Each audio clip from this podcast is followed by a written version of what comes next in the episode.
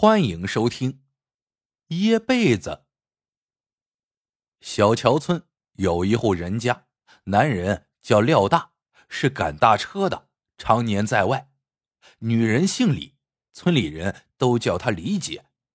原是河对岸李员外家的丫鬟，因与家奴私通，被驱逐在外，后被廖大收留，娶为妻子。新婚之夜，李姐让廖大起誓，以后要如何如何对她好。廖大呢，是个粗人，支吾了半天，才说道：“以后每天你睡着时，我都会为你掖掖被子，不让你着凉。”廖大娶李姐时，家里只有一床薄被，而从那天起，无论是清晨还是深夜，廖大。果真没有食言，只要老婆睡着，他都会轻手轻脚的走到床边，把被子给老婆掖好。这样的日子过了两年，廖大呢一门心思想着如何让日子过得更好，更加拼命的在外地奔波，而李姐则开始对这个又贫穷又冷清的日子心生厌倦。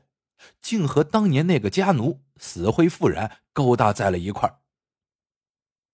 这鱼儿偷腥，毕竟不是个事儿。两人渐渐不再满足这种偷偷摸摸的日子，商议着如何把廖大斩草除根。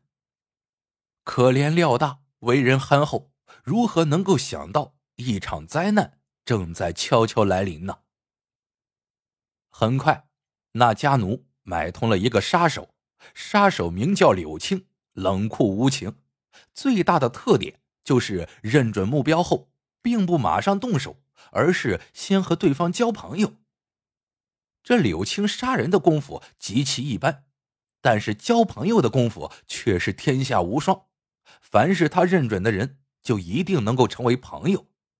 可一旦成为朋友，没过几天，这个人就会突然消失的无影无踪。永远是活不见人，死不见尸。家奴把这个计划告诉了李姐，李姐自然是喜不自禁。小桥村离运河不是很远，廖大通常都是在码头上拉了货物，然后根据货主需要再送往各地，所以回家的时间也是不确定的。这一次，廖大在外待了将近一个多月。回家时还带了一个朋友。廖大向李姐介绍了那位朋友，一说是姓柳，李姐已经知道是怎么回事了。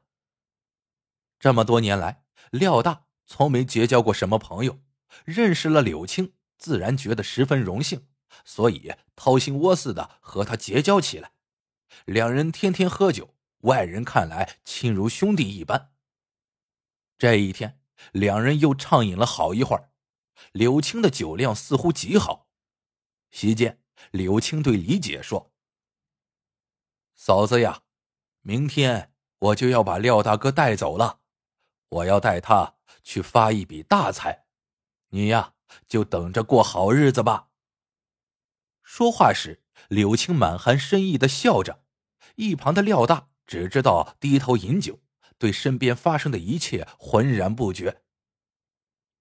喝完了两壶酒，廖大就醉了，而且醉的是一塌糊涂。柳青搀扶着廖大去房间躺下，廖大很快呢就进入了梦乡。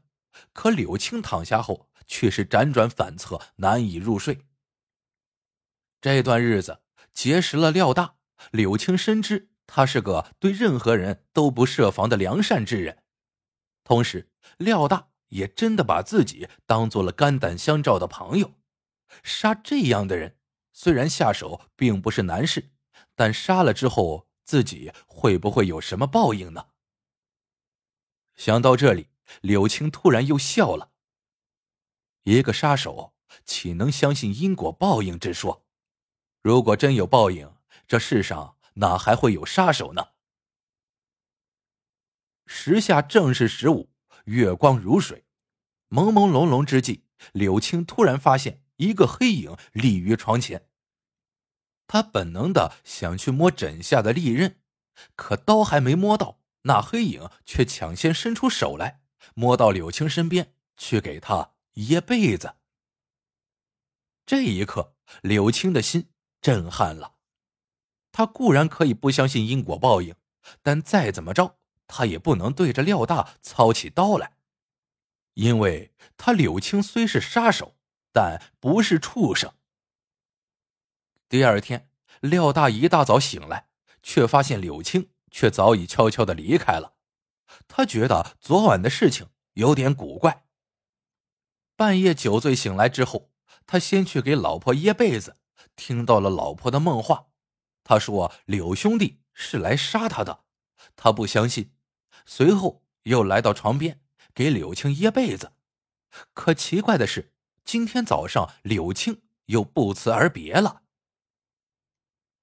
后来，李姐和那个家奴打得越来越火热了。廖大再憨厚，也渐渐的看出了端倪。在一个春暖花开的日子里，他赶着那辆马车，选择了离开。